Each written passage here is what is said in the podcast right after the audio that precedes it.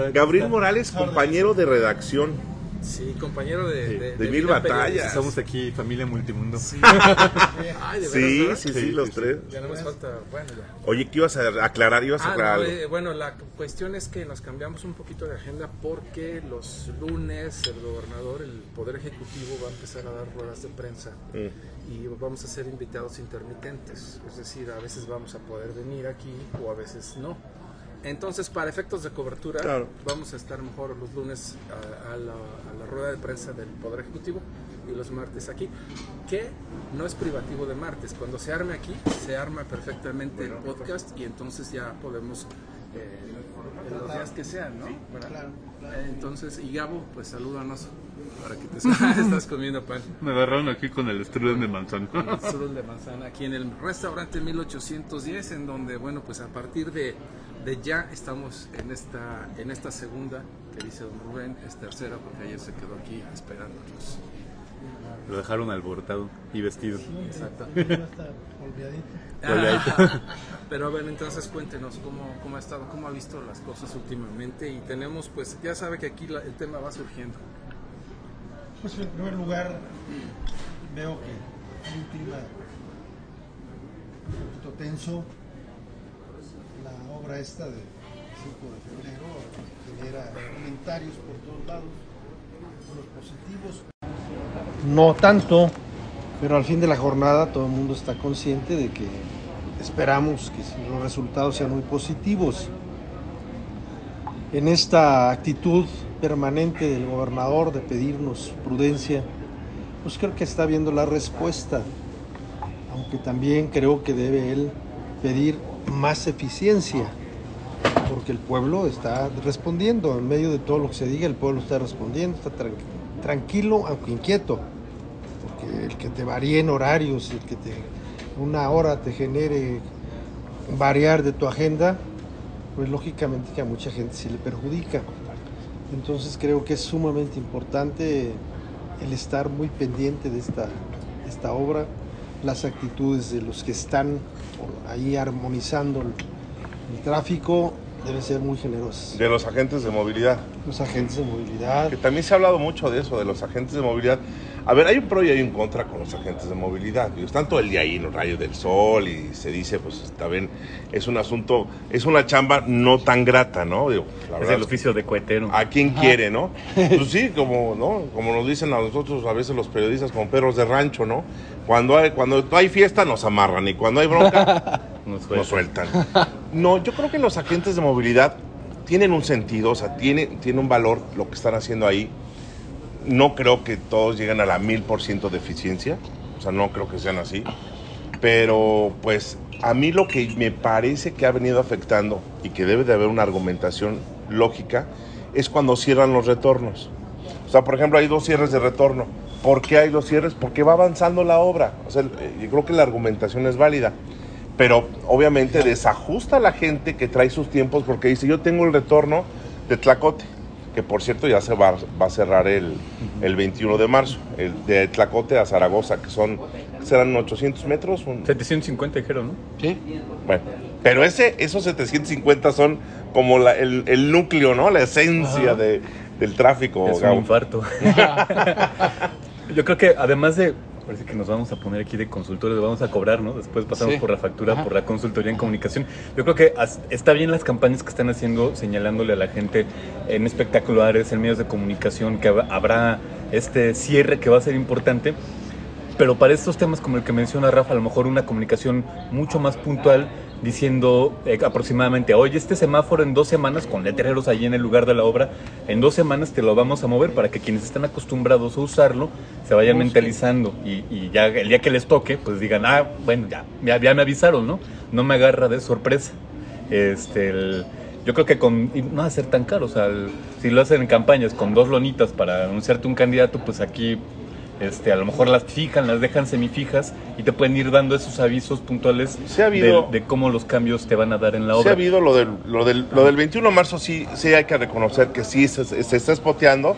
Ya creo que tiene semana y media espoteando ya que se va a cerrar de, de, de Tlacote a Zaragoza y que las vialidades alternas son Galindas y Avenida de las Torres. O sea, esas son las, las dos vialidades que si vienes del norte puedes tomar. O sea, sí, pero de repente te cambian la Sí, sí, sí. jugada, ¿no? Sí, O yo digo para el tema de los, de los retornos que mencionaste. Ah, sí, lo que del aquí don, de don- don Rubén es que el ahí también hay como un tema de, de manejo de la ira de la gente, porque el estar en el tránsito encabrona a cualquiera. ¿Se puede decir groserías? Sí, claro. yo soy muy, A ver, ¿dónde yo estás? soy, yo soy muy No, no, pinche no, pelado. Estás, en la mesa No, del yo, mal, ejemplo, cabrón. Ah. do- do- doy clases y siempre le aviso en las clases, no me vayan a denunciar a la UABIG de la rectora, porque yo soy muy grosero y son Ajá. groserías didácticas para que les llame la atención. Es una educación integral. Son- sí, sí, sí, es para llamarles la atención. co- y- oye, Gabo, tú que eres quede algo. también el lingüístico, es como un reinforcement, El reinforcement, de lo que sí. tú estás diciendo. Entonces, por por ejemplo, en el tema de los de, del, del- de esta ira que está, el- yo creo que hay mensajes que se pueden reencuadrar porque, a ver, está, está su esposa enojada. ¿Qué es lo peor que le puede decir a su esposa cuando está enojada? Cálmate. Sí. Se encabrona más, ¿no? Entonces, ahí más bien habría que encontrar la forma desde la comunicación para que, para que sea empática, que entiendan el coraje de la gente y que la gente no se sienta desacreditada por estar enojada. Pero ahí voy yo, yo, yo le entro siempre por el tema desde la otra perspectiva. O sea, te están avisando, te están haciendo una obra, te están señalizando, pero tú no percibes el mensaje como te lo están haciendo llegar. Porque yo he escuchado a gente, no, y ahora ya van a cerrar 5 de febrero. O sea, piensan que la ciudad va a estar ahorcada. Y es- estamos hablando de que se van a cerrar tramos paulatinamente, pero la gente dice, híjole, ya vamos a hacer todo el home office porque va a estar cerrado 5 de febrero. Sí. No va a estar cerrado 5 de febrero. Van a hacer algunos tramos y se va a reducir Sí. a un solo carril. No van a cerrar. Ahí la receta es información, información y más información. Hay unos psicólogos que en el principios del siglo XX estudiaron los rumores, hicieron una fórmula para decir cuándo brotan los rumores. Ya estoy aquí dando No, clases. perfecto. No, no, No, no, bueno. Y- y- y- Es que es catedrático. A ver, sí. Gabriel Es que- Morales, aparte de ser un extraordinario amigo, compañero de trincheras, es catedrático y también es válido que lo Sí, sí, compartas sí. porque Y- y- siempre y yo no quiero- el de clase. Y yo no quiero que el podcast se convierta en un intercambio de elogios, pero es un reporterazo. Sí, o un sea, él llegaba y escribía su nota en dos minutos, no le echaba agua.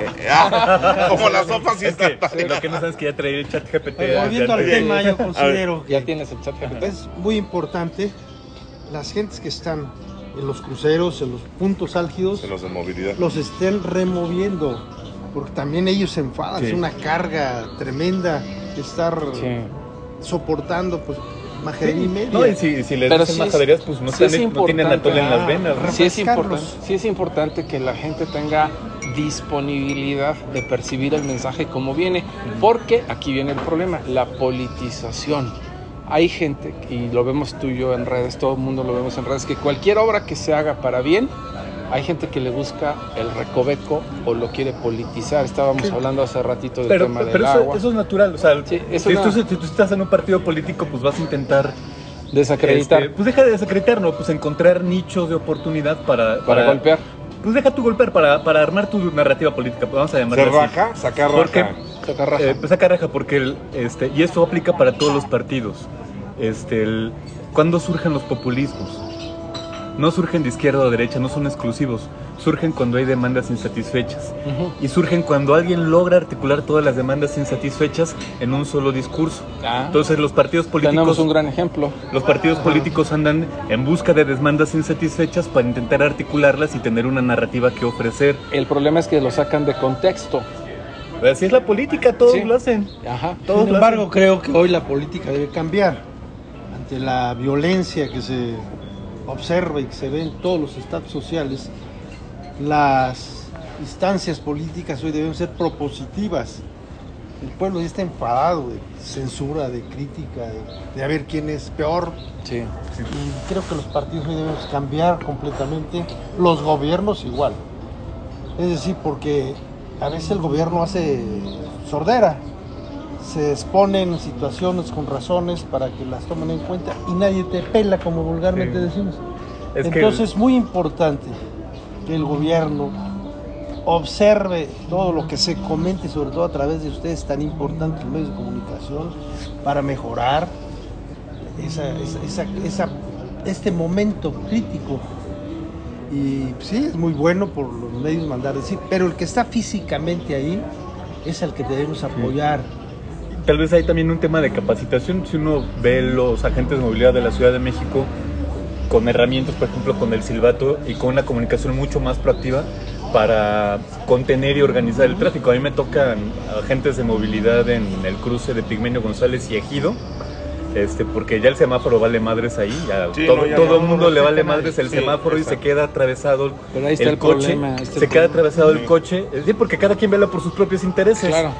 Eh, pero este, con, con un agente de movilidad, con una comunicación no Directa. verbal mucho más asertiva, pues paras al que se tiene que parar y que chingue su madre, se tiene que parar, porque el derecho de ese que quiere llegar es tan válido como el derecho que yo estoy esperando para pasar, Claro, ¿no? es civilidad, también un poco de urbanidad. Mira, no lo voy a justificar. Es re- reciente creación, el tema de la movilidad, de la propia Secretaría de Movilidad del municipio de Querétaro, que tiene establecido ya diferentes acciones. Entre ellas, obviamente, tuvieron que entrar al quite con el tema del 5 de febrero. Ahora están ya colocados ahí en frente al puente del Estadio Corregidora para, se supone que tiene que reducir el transporte de carga a la velocidad. Y también hay una nueva dinámica que ustedes no sabían, pero ya la tienen los, este, entre semana en los, las motos de movilidad o las bicicletas con los agentes de movilidad para los que están parqueándose en mal sentido en el estadio, en el centro de Querétaro. O sea, se cargó de repente la explosion, ¿no? De, de- de- de la chamba de movilidad y lleva recientemente, pues lleva poca vida, ¿no? O sea, pocos meses de vida y creo que se tiene que ir perfeccionando, como dice Gabriel, pues un silbato, eh, herramientas más complementarias, más capacitación, como dice don Rubén, que se vaya perfeccionando el tema del papel que tiene la gente de movilidad en Querétaro, del municipio de Querétaro, porque las necesidades van a crecer. Creo que es, es desde el punto de vista, no lo estoy justificando, reitero, bien, pero es de reciente creación y se han venido amoldando con nuevas tareas, Gabo, don Rubén, Mauricio. Yo creo que independientemente de todo eso, yo, yo me baso un poquito en la, en la pandemia. Si pudimos con una pandemia, que no podamos con una obra. Sí hay que poner de parte de tanto de la autoridad como por parte también de la ciudadanía. Yo he estado estudiando la ingobernabilidad de la gente. A nosotros como mexicanotes no nos gusta que nos marquen el camino. Yo me voy por donde quiera. De hecho, ahorita que estamos aquí en ¿La la libertad plaza. para qué? Exacto. Ahorita que estamos aquí en la plaza, un exgobernador que salía de casa de gobierno recibió la indicación de una persona, decirle, por acá, señor gobernador. Y el gobernador, no voy a decir quién, le contestó, yo voy por donde yo quiera. y se fue a Palacio de Gobierno porque tenían un evento. Pero la- eh, ahí está el asunto, ¿no? O sea, si te La dicen por aquí porque va a haber desviación, ah, no, yo por donde yo quiera. Y más si es traigo la un diferencia asunto. entre Japón y México. Ya la cultura de la legalidad, del deber Sí. ser y de cumplir la regla es muy marcado. Y aquí la verdad es que Yo creo que también, la pasamos aparte de que estamos, hay un foco, Los ovoides. hay un epicentro donde está el problema totalmente grave y ahí estamos enfocándonos todos, pero creo que puede haber algo más preventivo. Desde los cruces de San Miguel de Allende, hay gente que por costumbre pasa por Querétaro. Si desde allá se empieza a anunciar lo que hay, creo que bajaría también porque tenemos extraordinarios libramientos. El libramiento que va del puente de San Miguel hasta la, la carretera de Bernal el es- noreste. sí, ah, puede absorber un importante peso de, vehicular. Lo que tenemos acá, en la salida a, a Milpan, los Cues, son otras carreteras importantísimas. Y si damos aquí una recomendación incendiaria. Que, que hagan los puentes más bajitos para que no quepan trailers. Exacto, Y ahí también que suba, que dar vuelta Bueno, nos, queda- nos quedan dos minutos de este tema para poder abordar algún Oye, no vamos a hablar que decías del gobernador. Había otro gobernador que cuando fue la inauguración del cima acuático, cuando pues fue ya, ya dijiste quién, ya dijiste bueno, quién. cuando fue la inauguración del cima acuático, había dos muchachillos ahí muy inquietos, funcionarios. Decía, oye, ¿sí sabes que los cocodrilos vuelan? No mames, ¿cómo van a volar? ¿No? Entre ellos, ¿no? Los cocodrilos vuelan. No, no, ¿cómo van a volar los cocodrilos? güey? ¿Sabes quién lo dijo? Lo acaba de decir hace rato el gobernador. Y le contestó, bueno, se levantan un poquito. se levantan un poquito. ¿Qué horas son, señor presidente? Las que usted diga, señor. Sí. Pero bueno, vamos Con- a... Conclusiones, conclusiones de- del tema del 5 de febrero. De que se va Más a, empatía, a- ¿no? a reducir a un carril, no se va a cerrar. Mira, ya llegó Araiza. Omar Araiza, por favor. La, la roca. Ya llegó la Roca, re- región 4. ¿Cómo están? ¿Dónde está el Aquí cafecito? recibiendo. Nunca. Ya llegaste al segundo tema. Pues yo nomás concluiría en lo que ya mencionaron todos.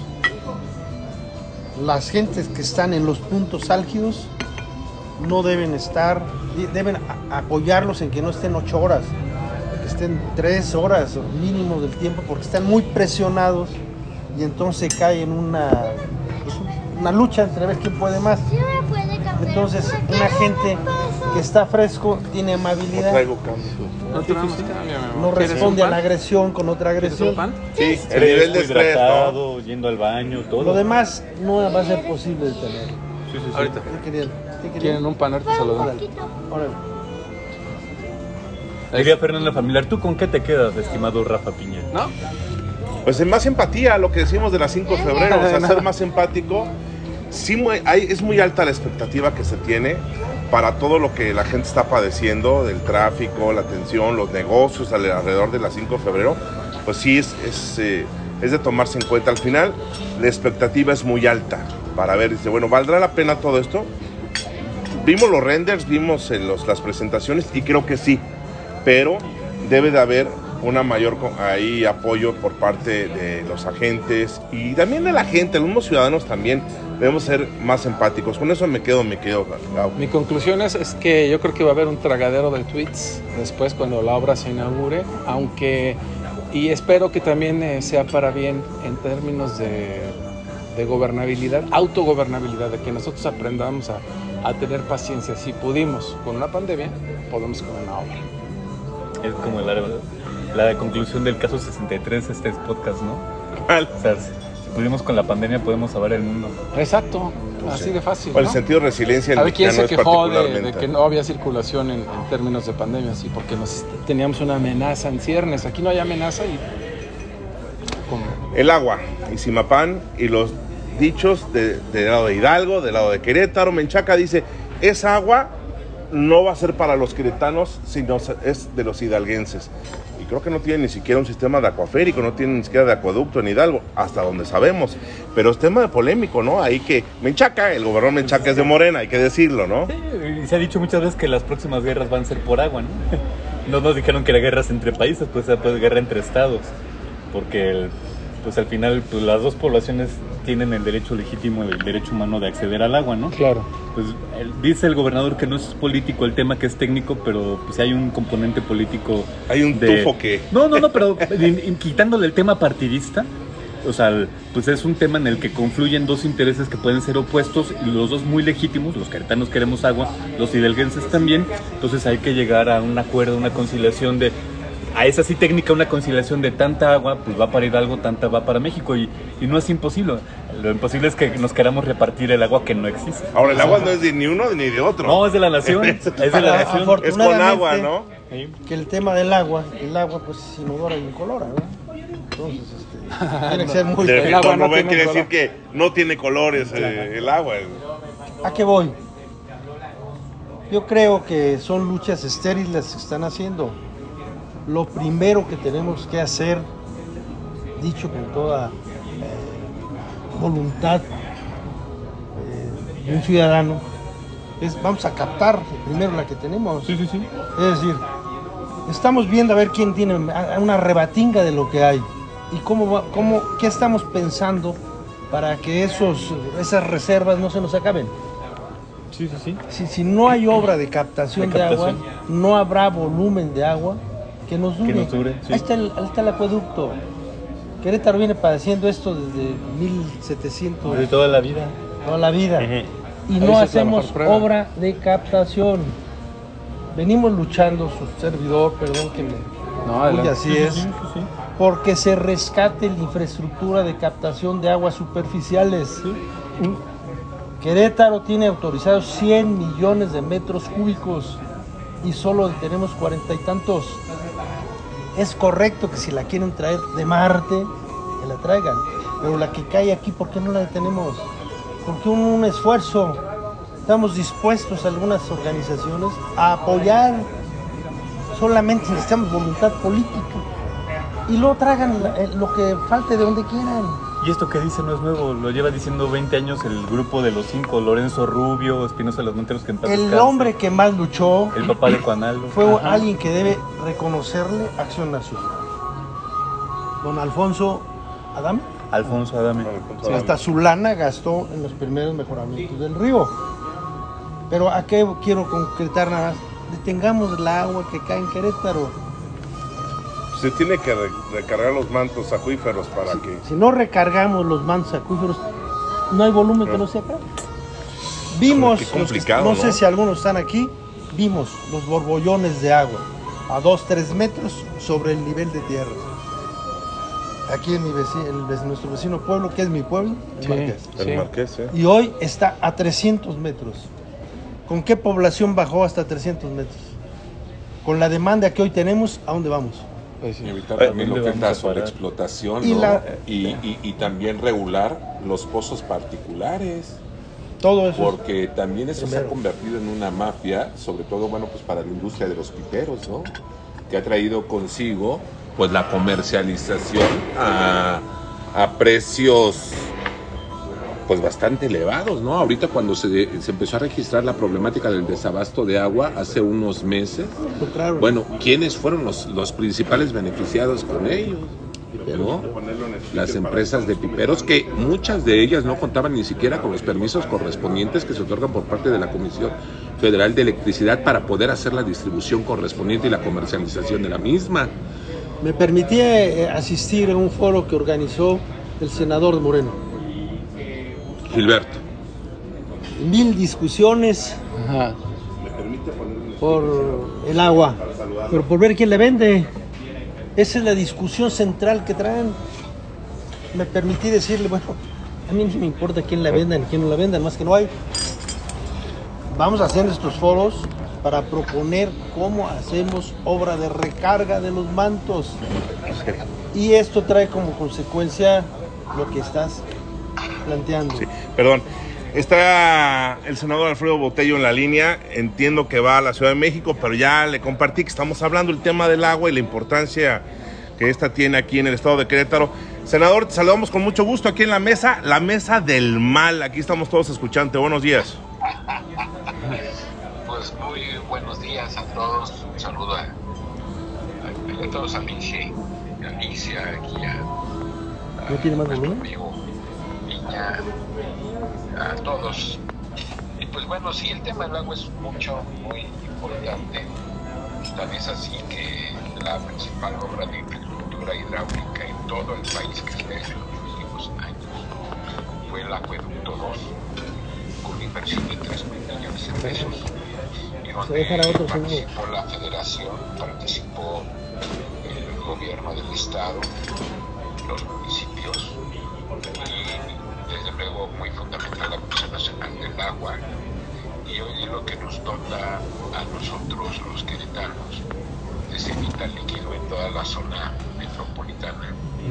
Y es tan necesario que lo vimos recientemente cuando 120 colonias se quedaron sin este abasto, por lo menos 120 colonias sin este abasto, cuando se dio una ruptura accidental ahí Marqués en plena Navidad. Ahí lo sufrimos todos nosotros. Pero así lo comentaba hace rato don Rubén, que hay que buscar la forma de cómo cosechar agua, un programa de bordería que deberíamos estar eh, implementando fuertemente y que él sabe mucho de esa situación en cuanto a esos receptores naturales que podríamos tener en, en- en lo que son los vasos de los, de los Entro. bordos. Señor senador, qué gusto saludarte con el respeto y afecto que sabes que se te tiene. Sí, Qué importante gracias. es el tema del agua, pero qué importante es el espacio que tú ocupas. Hemos platicado ampliamente dos, tres veces de este asunto y creo que llegó la hora de atender este problema. Ya no es aplazable. Querétaro no tiene agua. El siguiente nivel de Querétaro es que tenga agua para que podamos realmente ofertar un Querétaro con todas las posibilidades de más desarrollo. Mientras no se tenga agua, no creo que no debemos estar ambicionando a ampliar más zonas urbanas y a tener mayor demanda de lo que no tenemos. Entonces, con mucho respeto, mi postura como ciudadano, como gente que tiene confianza en un hombre serio, responsable como es el senador Botello, creo que podremos entrar en, en una nueva etapa de reconstrucción de los bordos de las presas y de todo lo que sea captar agua para que no se nos sigan bajando los mantos que año con año nos alarman, que se bajan de 3 a 5 hasta 10 metros, que los, los, eh, las fuentes abastecedoras de Querétaro, tú y yo las conocimos a flor de tierra y que hoy están a 300 metros los niveles. Esto es preocupante, pero está en las manos de un extraordinario senador en el que confiamos, que eres tú, mi querido Alfredo. Sí, muchas gracias Rubén. Y pues sí, desde luego que es el gran tema, es el tema del agua, pero fíjate Rubén que desafortunadamente tú has de recordar los apoyos de los gobiernos llamados neoliberales que había en la tecnificación del campo. Y digo había porque hoy ya no existen, han desaparecido con este gobierno actual, el gobierno federal. Ese gran ejemplo nacional que tenemos en el distrito de Riego 23 es toda la zona de el Valle de San Juan y Pedro Escobedo, pues no Usted me puede estar mejorando su sistema de riego porque pues no hay la inversión de, de carácter federal y los eh, campesinos, los ejidatarios, los, los rancheros tienen que echar mano de sus propios recursos para este sistema porque uno de los, eh, de los grandes consumidores de agua es el, el tema agrícola y mucho bien así este tipo de obras hoy está suspendido. Programa de bordería también se apoyaba mucho de manera tripartita o, con cuatro personas, que era obviamente el beneficiario, el municipio, el Estado y la federación. Hoy no tenemos ese recurso por parte de la federación. Sin embargo, el gobernador Mauricio Curi está haciendo eh, grandes este, esfuerzos para poder realizar algunas acciones por parte de su gobierno para que precisamente rehabilitar lo que es el programa de bordería. Muy bien, señor senador. Creo que es válida tu, tu comentario. Lo más importante es que la irresponsabilidad del Ejecutivo de la Nación no nos arrastra a la conciencia social que tenemos todos de aportar y apoyar. Está en manos de ustedes el ofrecimiento y aquí voy a tener que comentar de la Confederación Nacional Campesina. Tenemos maquinaria para aportarle al gobernador, tenemos voluntad y decisión de hacerlo en la medida de nuestra posibilidad. Sumados, creo que podemos darle ejemplo al Ejecutivo de la Nación que no todo se hace cuando sobra el dinero, que hay un pueblo dispuesto a enfrentar este problema siempre y cuando contemos con la, el apoyo y la voluntad política de quienes están hoy en el poder. Ahí está a sus órdenes el, of- el- el ofrecimiento de la Confederación Nacional Campesina. A ver, gracias. Eh, eh, eh, también está aquí Omar Araiza, lo saludamos con mucho gusto, compañero reportero Gabriel Morales, este senador, y desde luego Mauricio Villalón y su servilleta, Gabo, de esta, de esta escucha, de, de- de- a ver cómo, cómo vamos a zafar el tema del agua, hermano. Pues- es, pues sí, te digo que es un tema importantísimo, pero también estaba recordando esas campañas tan exitosas que hubo en, en- del gobierno federal. ¿Se acuerdan ustedes del gordito? Bueno, Ciérrale. Somos mayorcitos que salía ahí diciéndole cierra. Amanda. Hoy precisamente también tenemos que, que Sí. lanzar y comenzar por nuestra propia casa, casa, por nosotros mismos en cuidar el agua. No es no únicamente cuando no la tenemos, es cuando la tenemos debemos que ahorrarla mayormente cuando nos bañemos, cuando eh, hagamos el aseo, cuando lavemos nuestros vehículos, cuando lavemos la ropa, tenemos que ser muy cuidadosos del agua. Mm. Yo creo que también es un gran llamado que tenemos que hacer a la ciudadanía para que podamos nosotros también ahorrar. A ver, Gabriel. Hoy Sol- tenemos, mañana vamos a ver. Solo comentar que pues este es un tema de seguridad nacional y en tanto seguridad nacional involucra a la población, a los tres órdenes de gobierno y a los tres poderes, porque podemos tener excelentes oportunidades económicas, pero si no tenemos agua, valemos madre. Así es, sí, efectivamente, ese es uno de los grandes, grandes temas Buenos que días. tenemos hoy. El Valle de México se ha anunciado que tendrá una temporada de estiaje bastante Sí, grave, ¿no? fuerte. Ya Sí. se están viendo aquí en el Distrito Federal, en, en todo lo que es el Valle de- del Distrito Federal, eh, del Valle de la Náhuatl, que va a haber escasez de agua. ¿Por qué? Porque realmente también eh, se han estado este, reduciendo lo que son, pues, el- por el cam- cambio climático, reduciendo lo que, es el hielo en esos alimentadores que nos daban agua al valle de aquí de la Náhuac, que era el Popo, que era el Ista, y pues eso ya no lo estamos teniendo. ¿sí? Y el sistema Samala pues, está a punto de colapsar porque no hay agua. Entonces, también es un tema que tenemos que estar revisando, que es la responsabilidad del manejo del agua. Es un gran, gran tema y efectivamente es un asunto de seguridad nacional. Yo, Eh, yo creo, Es, es- es vital para la Dale. Omar Araiza, senador, yo creo que aquí eh, hay que coincidir en este caso con las declaraciones recientemente hechas por parte de el gobernador de Querétaro en el sentido de evitar eh, politizar este asunto relacionado con lo del acueducto, eh, considerando que lo que se debe de buscar es el financiamiento para pues generar la debida infraestructura y hacer llegar a la población pues el suministro adecuado de agua. Recientemente hubo declaraciones por parte del presidente de la Unión Ganadera Regional en el sentido de que de los 18 municipios de Querétaro, 13 como tal enfrentaban el problema de estiaje, es decir, problemática que han tenido que enfrentar tanto agricultores como ganaderos y que desafortunadamente se han tenido o se han visto obligados a poder comercializar en este caso a muy bajo precio su ganado y bueno, pues los productos, ¿no? Los, diferentes productos que se siembran porque ya no hay una solvencia económica para poderle dar el mantenimiento correspondiente este, para poder sacar adelante esta producción y poderla comercializar a un buen costo. No me refiero nada más al tema de carácter local, sino también en el tema de carácter internacional, porque Querétaro como tal abastece a diferentes entidades del país.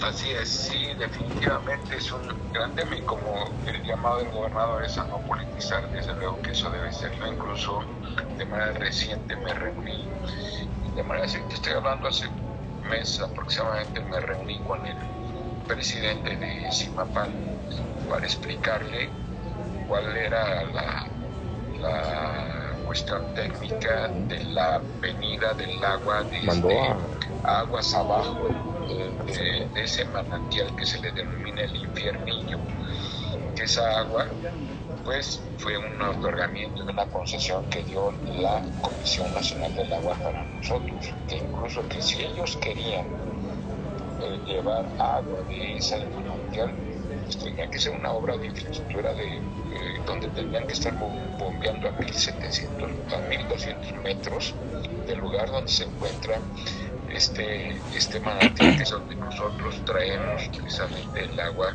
que nos está dando sustento aquí en Querétaro. Y realmente una, obra de esa magnitud de 3 millones de pesos solamente las finanzas del organismo operador en Querétaro, que es la Comisión Nacional del Agua, y como es también las sanas finanzas que ha tenido el gobierno del Estado en los últimos, bueno, desde hace mucho tiempo, pues bueno, eso ha permitido que tengamos esa posibilidad de esa inversión. Bueno. Hoy hay estados como San Luis Potosí, está el mismo Jalisco, que están dentro de la cuenca Lerma Chapala, que traen problemas muy graves. Aquí está agua, incluso que traemos del río Santa María, de ese que está a un lado del río Santa María, es agua de la denominada cuenca del Pánuco, donde todavía hay agua que podamos estar trayendo. Por eso es que el gobernador está solicitando o ha solicitado a la Comisión Nacional del Agua que precisamente se le permita el poder eh, traer agua que primeramente debe ser tratada, después de tratada potabilizada y después ya llegar Bueno. aquí al valle. Pero son, son procesos amigos. Son procesos que van a estar complicadísimos porque cada vez más se va a traer el agua de más lejos, obviamente, y cada vez más, más gente va a querer tomar de esa agua. Senador, se nos, se nos va el tiempo rapidísimo, pero te queremos agradecer tu intervención aquí en la Mesa del Mal. Sabemos que vas, vas rumbo a la Ciudad de México a compromisos. Estamos aquí listos. Ya estás aquí, pero para los martes, ¿eh? Los martes de forma presencial lo esperamos. Gracias. ¿Y vienes, vienes, vienes los martes? No hay sesiones allá Ah, en Reforma. oh, pues por teléfono. Ah, que están los martes y miércoles. Bueno, pues eh, los sí, jueves. los jueves. Las Pero vamos a hacer más, miércoles más jueves. días, este, vamos a hacer más días, senador. Pues casi va a ser diario, yo creo. Sí, el tema. Sí, Abrazo. Oye, bueno, pues ahí está, ahí está el tema del, del- Ya tenemos muy poquito tiempo. Yo Ya creo nos que vamos, un ya estamos minuto- un despidiendo minuto nada más. conclusión, ¿no? Rapidísimo, a ver, Mauricio. Conclusión, Eh. Omar Araiza, venga. Bueno, pues aquí yo creo que lo que valdría la pena es, como es un tema de carácter nacional, que está poniendo en este caso en juego lo que es el bienestar de toda la población, ahí sí creo yo que no se deberían de escatimar recursos por parte de la federación, del estado ni de municipios. Yo creo que aquí valdría la pena dejar a un lado pues las diferencias que se tiene eh, como partido político por el bienestar, en este caso, de los ciudadanos, ¿no? Estamos hablando que si hay problema de escasez de agua, bueno, pues esto repercute en la pues comercialización, en la producción, en este caso de alimentos. Háblese de ca- productos cárnicos, eh, productos eh, relacionados con el maíz, con el trigo y, y demás productos que son los que mantienen la salud, la integridad, en este caso, de los ciudadanos, ¿no? Gabo. Pues lo que mencionaba con el senador, que hagamos conciencia todos, Cuidado. sociedad y los tres órdenes de gobierno, que es un tema de seguridad nacional. Sin agua, pues no hay viabilidad como país. Entonces, no digo que dejemos al lado la politización, porque al final somos animales políticos y todo lo que hacemos tiene que ver con política. Pero sí hagamos de lado la mezquindad partidista, esa sí es diferente. La tentación de tener actitudes populistas para armar tu propia narrativa, que fue un poquito lo que pasó con el pan de Hidalgo, ¿no? No les vamos a dar, era como Trump, no les vamos a dar agua a esos culeros de Querétaro. Morena, O sea, Morena, y- Menchaca. y, o sea, pues no es tema político, pero está el PAN haciendo eso. Entonces Sí. por eso sale el quite la, la presidenta del PAN en Querétaro, Leonor Mejía, a decir, espérate, vamos a enseñarte cuál es el pedo. O sea, aguántame la risa, lo Sí, que es que para eso somos del mismo partido, amigo. Las declaraciones de. Menchaca eran en ese sentido, ¿no? Ajá. Menchaca es de, de origen partidista morenista. ¿Sí? No, Creo no. que es muy sano lo que se, se comenta. Esto no se debe politizar. Y voy a ser muy preciso. Traigo 20 años. Ahí están los oficios dirigidos a la Comisión Nacional del Agua, a los gobernadores. Al señor actual gobernador no lo he hecho porque estoy en espera que íbamos a platicar este asunto. Fuera de política. Política electoral, política de constru- constructiva, política de beneficio social, sí.